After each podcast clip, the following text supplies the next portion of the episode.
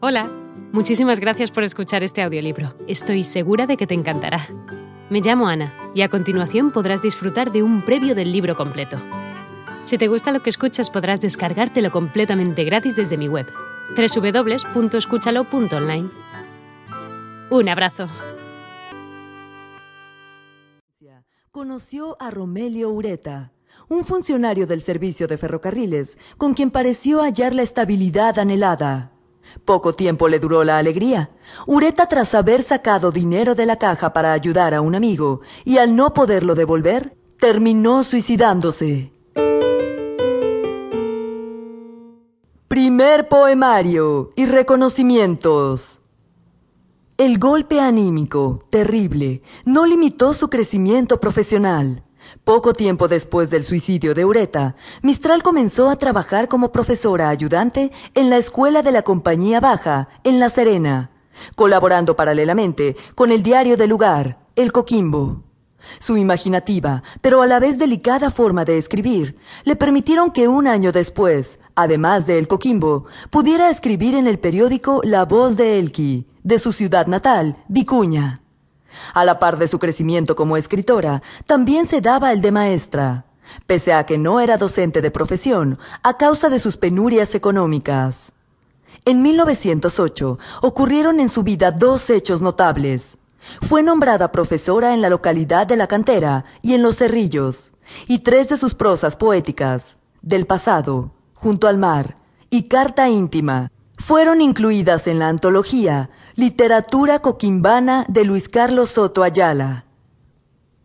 Tal distinción la hizo conocida de la noche a la mañana, coyuntura que le permitió que el 23 de julio de 1908 se publicara su primer libro de poesía llamado Del pasado, con la firma con la que sería conocida en adelante, Gabriela Mistral, en honor a sus dos poetas favoritos, el italiano Gabriel D'Annunzio y el francés Frédéric Mistral. Sin embargo, su libro, pese a su contenido innovador y armónico, generó algunas críticas. En palabras del capellán de la Escuela Normal de La Serena, por ejemplo, se trataba de una serie de páginas paganas y socialistas. Calificación, por ejemplo, que le impidió a Mistral ingresar al establecimiento y obtener su título de preceptora. Pese a esto, en plena celebración del centenario de la independencia de Chile, en 1910, Mistral pudo convalidar sus estudios ante la Escuela Normal número 1 de Santiago, obteniendo el título de profesora del Estado, con lo que se reconocía oficialmente su capacidad para ejercer la docencia en el nivel secundario.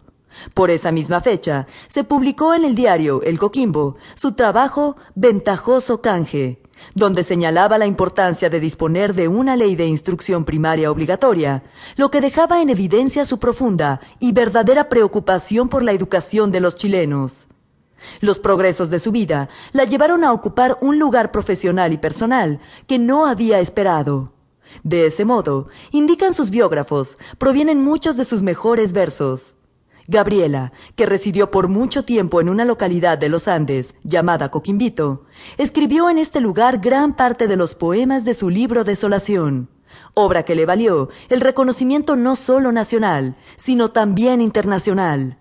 Desde allí, fortalecida por un clima de retiro y absoluta inspiración, envió a Santiago sus conocidos Sonetos de la Muerte, al parecer influenciadas por la muerte de Romelio Ureta, que obtuvieron la aclamación unánime de la crítica y la más alta calificación en los Juegos Florales organizados por la Sociedad de Artistas y Compositores el 22 de diciembre de 1914.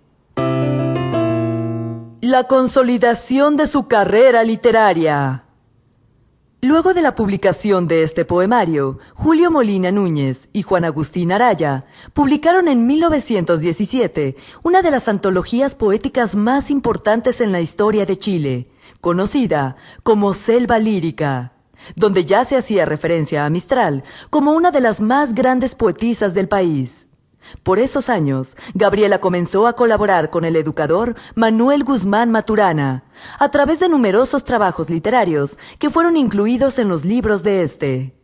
En vista de su vasta y prolífica producción, fue nombrada en 1918 profesora de castellano y directora del Liceo de Niñas de Punta Arenas, ciudad ubicada en la zona austral de Chile, mediante decreto del Ministerio de Educación y por el entonces presidente Pedro Aguirre Cerda.